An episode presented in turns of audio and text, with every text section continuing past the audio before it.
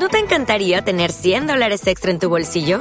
Haz que un experto bilingüe de TurboTax declare tus impuestos para el 31 de marzo y obtén 100 dólares de vuelta al instante. Porque no importa cuáles hayan sido tus logros del año pasado, TurboTax hace que cuenten. Obtén 100 dólares de vuelta y tus impuestos con 100% de precisión. Solo con Intuit TurboTax. Debes declarar para el 31 de marzo. Crédito solo aplicable al costo de la presentación federal con TurboTax Full Service. Oferta sujeta a cambios o cancelación en cualquier momento.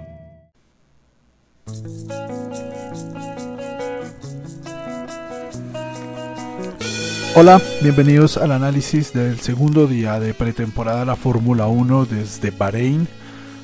Desde Bahrein la pretemporada, yo estoy aquí en Bogotá, en medio de la ciudad, por ahí podrán escuchar de pronto algo del paisaje sonoro, por no decir ruido del tráfico que tengo aquí al lado. Esta, esta jornada estuvo un poco menos traumática, traumática en cuanto a lo que se supone que puede venir a raíz de lo que se ve en, los tiempos del día.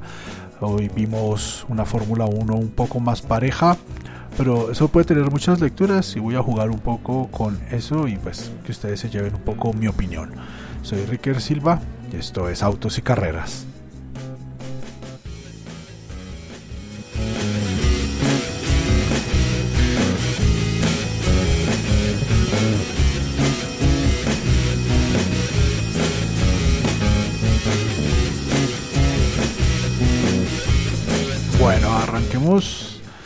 Arranquemos, no sé por dónde. Bueno, hay, varias cosas, hay varias cosas. Arranquemos por los las vueltas, arranquemos por vueltas. Y bueno, un poco generalidades. tengo un perrito ahora que llegó al apartamento y empezó a, a, ladrar y a saludar. Em, la cosa es durante la jornada de la mañana hubo un problema con una rejilla de un drenaje del circuito en la recta trasera, la que conecta las curvas 11 y 12 creo que es, o la 10 y la 11 si no estoy mal. Em, un problema similar al de la alcantarilla en Las Vegas, un problema similar al que pasó hace muchos años en Malasia, un problema similar al que vimos alguna vez en Bakú, en Mónaco, Ah, me imagino que la gente va a saltar a desgarrarse las vestiduras a decir que cómo es posible que eso pase. Bueno, eso pasa también un poco porque los pilotos estaban abusando a la entrada al final de esa recta pisando el, el bordillo mucho y bueno, seguramente algo ahí no le gustó a esas rejillas, se levantó un poco y justo, justo cayó Leclerc y se tiró el piso y les tocó repararlo. Eh, hubo bandera roja, fue la única bandera roja del día también. Igual que ayer, solo una bandera roja, lo cual habla muy bien de, pues, de cómo se están comportando los pilotos, los autos y hasta el circuito. El, personal del circuito de Bahrein, en Sakir, pues dijo, bueno, vamos a revisar todo el circuito y decidieron terminar la, la, la jornada en la mañana más o menos una hora y 20 minutos antes y decidieron agregar una hora a la jornada de la tarde y empezarla una hora más temprano. Eso, eso cambia algunas cosas. Ayer les dije que, por ejemplo, Red Bull iba hoy a, a probar en la mañana con Checo Pérez y en la tarde con, con Verstappen. Bueno, pues hoy probó todo el día Checo Pérez. Yo yo me creo que no querían hacer eso, pero bueno, era lo más justo y pues fue una buena decisión. Mañana estará por la mañana Checo Pérez en el carro y por la tarde Max Verstappen. Entonces ahora cojámosla por Checo Pérez. Checo Pérez quedó segundo después de 129 vueltas, también una gran cantidad de vueltas, emulando un poco lo que hizo ayer Max Verstappen. Digamos que siguen siendo como el equipo que, que, que más puede girar Max Verstappen, por tanto, no, no corrió en, en, la jornada de hoy, al igual que Alexander Albon de Williams y George Russell con su Mercedes. En ese punto Lewis Hamilton hizo 123 vueltas, que también es un montón, y Williams hizo 117 vueltas, un poco eh, pues entrando ya al ritmo normal del, de, lo, de lo que se espera, ¿no?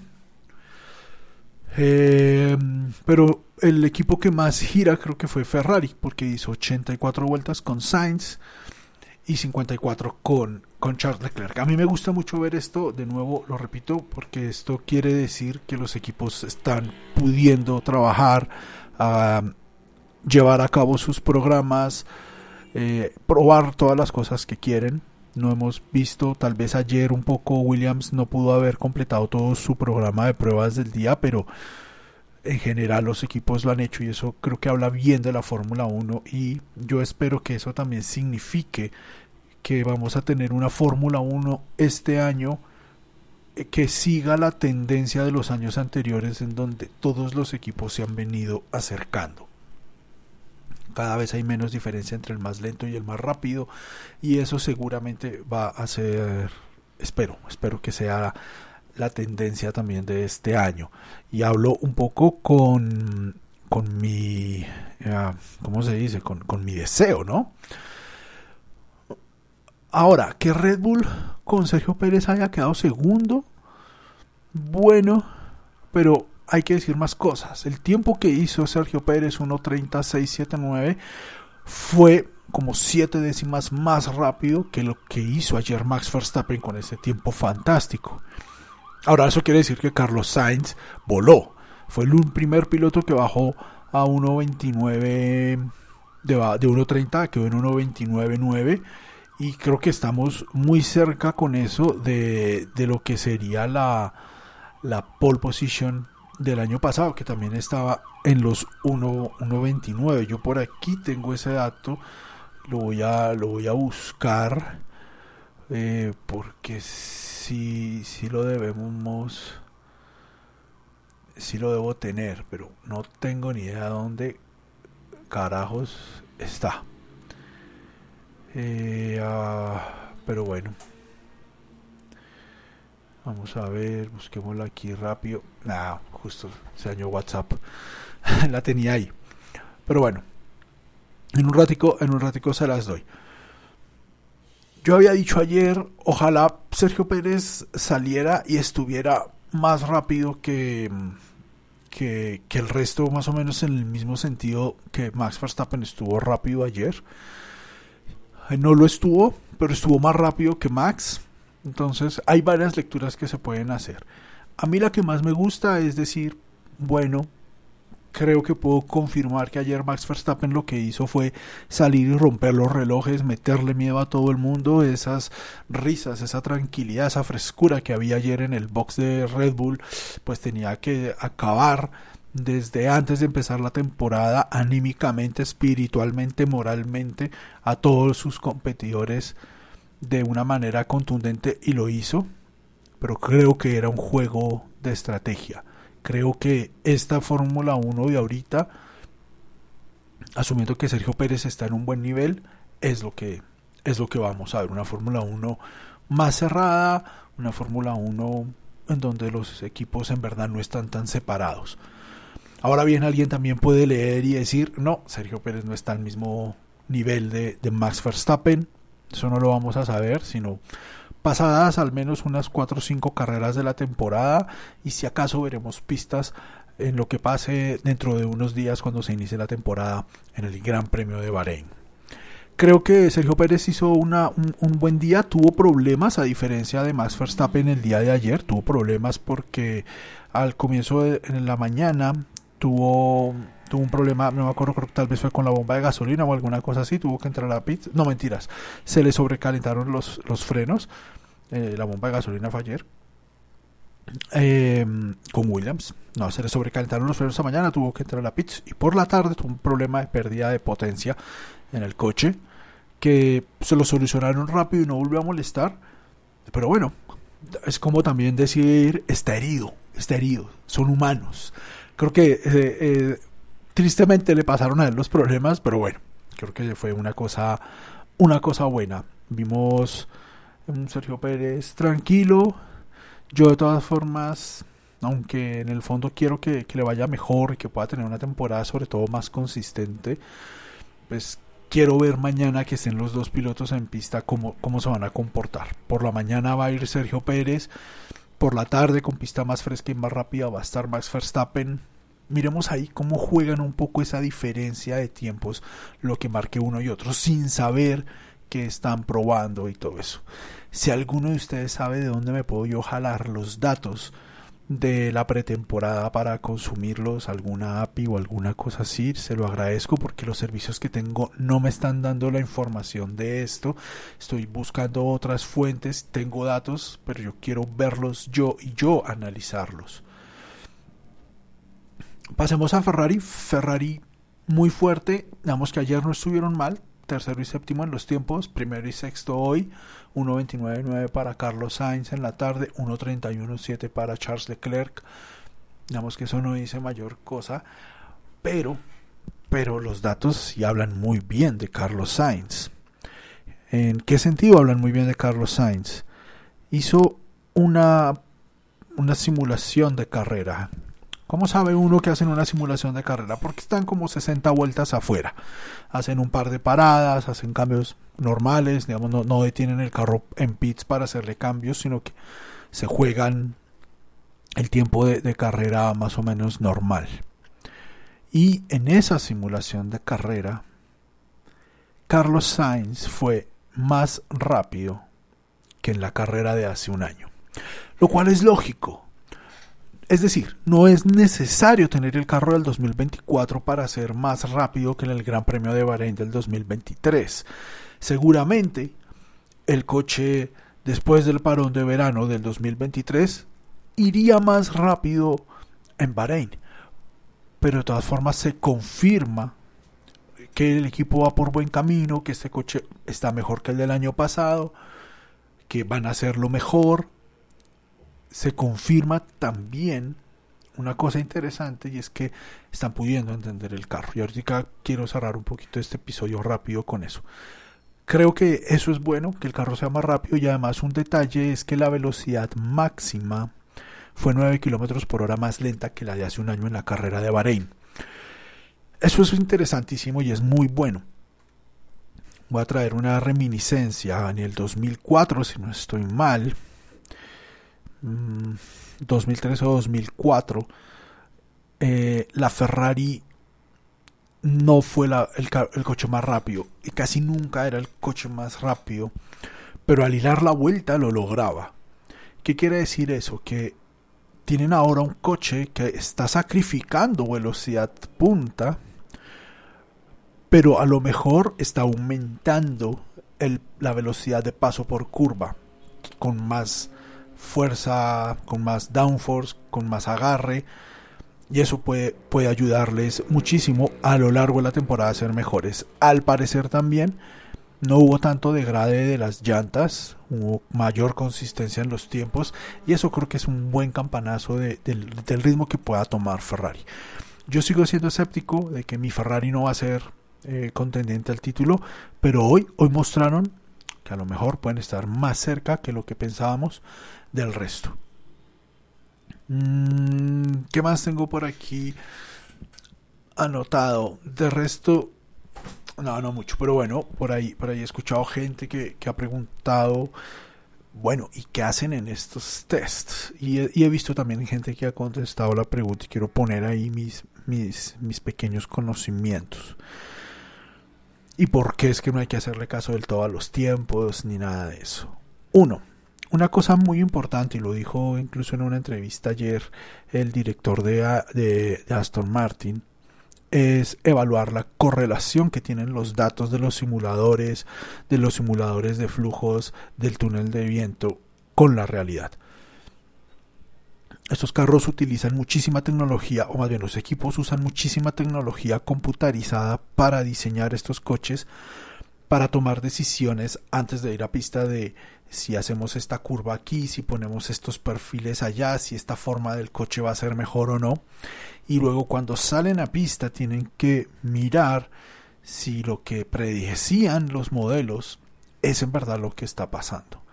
El año pasado uno de los problemas de Ferrari fue que esas predicciones no fueron buenas, había una distancia mayor entre lo que estaba pasando en pista y lo que ellos vieron en los computadores. No quiere decir que esa obviamente uno lo que buscaría es que esa distancia entre la realidad y lo del computador sea lo menos posible. Si es lo menos posible, tú sabes que puedes confiar muy bien durante tu proceso en el desarrollo, en el diseño, en las pruebas, en el túnel de viento antes de salir a pista. Si, ese, si esa distancia es muy grande, esa diferencia es muy fuerte, vas a tener más problemas. Pero eso no solamente quiere decir que hay que medir las cosas y como decir, mm, habíamos predicho que la presión del viento sobre esta parte de la carrocería iba a ser tal y no fue tal, sino también entender cuáles son las diferencias, entender cómo el modelo del túnel del viento se correlaciona con el modelo real, cómo las simulaciones se correlacionan y afinar eso. Y para afinar eso hay que salir y hacer pruebas, ponerle estos racks y medir y volver al simulador y volver acá y hacer pruebas y experimentos para ver si ya estamos correlacionando. Y eso requiere mucho tiempo. Y ahí no necesariamente tienes que salir a hacer tiempos rápidos no necesariamente tienes que hacer eh, florituras y brillanteces en la pista. Es, salir y ser consistente y miremos a ver cómo se comporta, analizar el comportamiento de los neumáticos.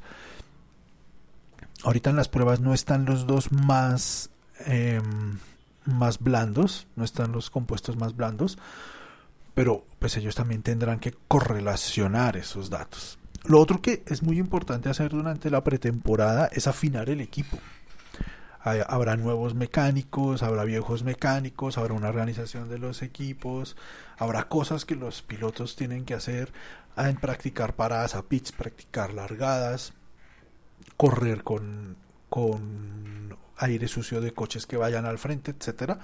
Eso también lo tienen que, hacer y llevar a cabo unos programas de, de vueltas que les permitan hacer todo eso. Obviamente también tienen que trabajar en el setup es un coche nuevo y aunque haya sido desarrollado por Ferrari o por Williams o por el equipo que sea, por ellos mismos, y lo conozcan por eso, pues tienen que salir a pista y empezar a entender cómo el carro se está comportando y crear lo que llaman un setup baseline, un, un setup básico que permita, digamos, llegar con eso a cualquier pista y, y no pifiarla. Pero además saber de ese baseline en el que están, que me imagino que cada piloto en el equipo tendrá un baseline diferente porque hay que ajustarlo a, su forma de manejar. Que es una, estamos hablando aquí de ajustes mm, milimétricos, ¿sí? Chiquiticos. Pero eso debe permitir armar ya el carro de cada uno. Y eso es un reto también, porque acá en estas pruebas solo hay un coche por equipo. El mismo carro que está manejando eh, Sainz por la tarde es el que manejó en la mañana Leclerc. Y ajustan su setup. Y también tienen que empezar a probar esas cosas, porque en cualquier momento de la temporada el coche se, se rompe, tienen un accidente, tocó madera, Dios no lo quiera. Tienen que armar un coche y volverle a poner el setup de ese coche y que funcione, que sea exactamente el mismo, así sean partes diferentes. Y eso es muy difícil, es dificilísimo. Yo recuerdo hace muchos años, por ahí en el 2015, estaba corriendo Gustavo Yacamán, una categoría de turismos, estaba con un equipo buenísimo, estaba en un BMW fantástico. Em, no me acuerdo el nombre del compañero de equipo, en Spa Francorchamps saliendo de la curva Pujón, que es esta curva rápida de embajada a la izquierda, pierde el coche, se sale y lo estrella durísimo. El equipo tenía recursos económicos y compraron otro coche igual, no pudieron arreglar el que estaba, compraron uno nuevo y no pudieron. A lo largo del resto de la temporada lograr el, no, lograr el mismo desempeño con el mismo reglaje que tenía el coche de fábrica. Ah, o sea, montaron su, su, su setup y aún así el coche no caminaba. Estos carros son muy delicados y esos ajustes que vas haciendo tú los vas llevando a lo largo de toda la temporada. Por eso el coche que empieza no es el mismo que termina. Por eso era absurdo lo que decían el año pasado de que Pérez estaba pidiendo que le pusieran otra vez el coche de comienzo de año. No, no se puede. O sea, el coche va variando, va modificándose a medida que el piloto lo conoce, a medida que se hacen ajustes, a medida que llegan actualizaciones. Entonces, todo eso es lo que se hace en estos tres días. Así también van a saber ese setup baseline, cómo se modifica para ajustarlo a pistas como Spa-Francorchamps o Monza o Jeddah y Las Vegas y qué cosas hay que hacerle para que rinda también bien en una pista como Mónaco o Hungría. Porque cada pista necesita unas cosas diferentes y hay que entender ahorita, aprender cómo el carro se comporta. Cómo le subimos la presión a un lado de la carrocería para que haya más downforce adelante o atrás. ¿Qué cambios hay que hacer? Y por eso aunque nos parezca un montón haber girado 130 vueltas Ferrari hoy, a lo mejor quisieran tener más. Y antes había más, antes eran dos semanas de test, cada semana con cuatro días.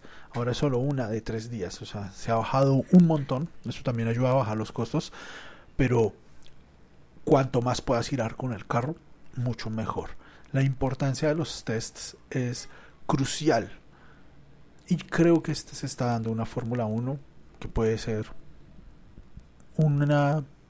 Puedo augurar que vamos a tener una buena forma de, de, empezar la temporada y tener una temporada competitiva. Yo soy Ricker Silva, este fue mi segundo día de prácticas. Mañana seguiremos otra vez con las prácticas. Creo que hoy empezaron incluso más temprano porque o ayer yo madrugué más, me desvelé más. Vamos a ver cómo, cómo se cierra mañana, qué pasa teniendo a Verstappen y a Pérez en pista, uno, uno por la mañana, el otro por la tarde. Vamos a ver cómo, cómo quedan el resto de equipos. Así para cerrar, los, el top 10 fueron hoy Sainz con Ferrari, Pérez con Red Bull Racing, Hamilton con Mercedes, Norris con McLaren, muy bien, Ricardo con RB, Leclerc con Ferrari, Stroll con Aston Martin, Ocon en Alpine, Botas en Kick Sauber noveno y cerrando en décimo Piastri con McLaren. Autos y Carreras se graba en Bogotá. Ahorita lo estoy grabando desde, la, desde mi iPad con un microfonito bonito que tengo. Y bueno, nos vemos, nos escuchamos mañana. Chau, chau.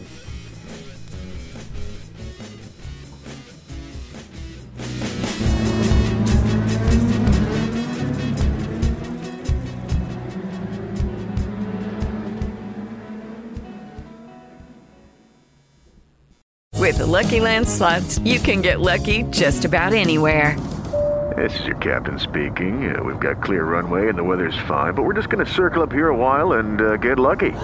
No, no, nothing like that. It's just these cash prizes add up quick. So I suggest you sit back, keep your tray table upright, and start getting lucky. Play for free at LuckyLandSlots.com. Are you feeling lucky? No purchase necessary. Void where prohibited by law. 18 plus terms and conditions apply. See website for details.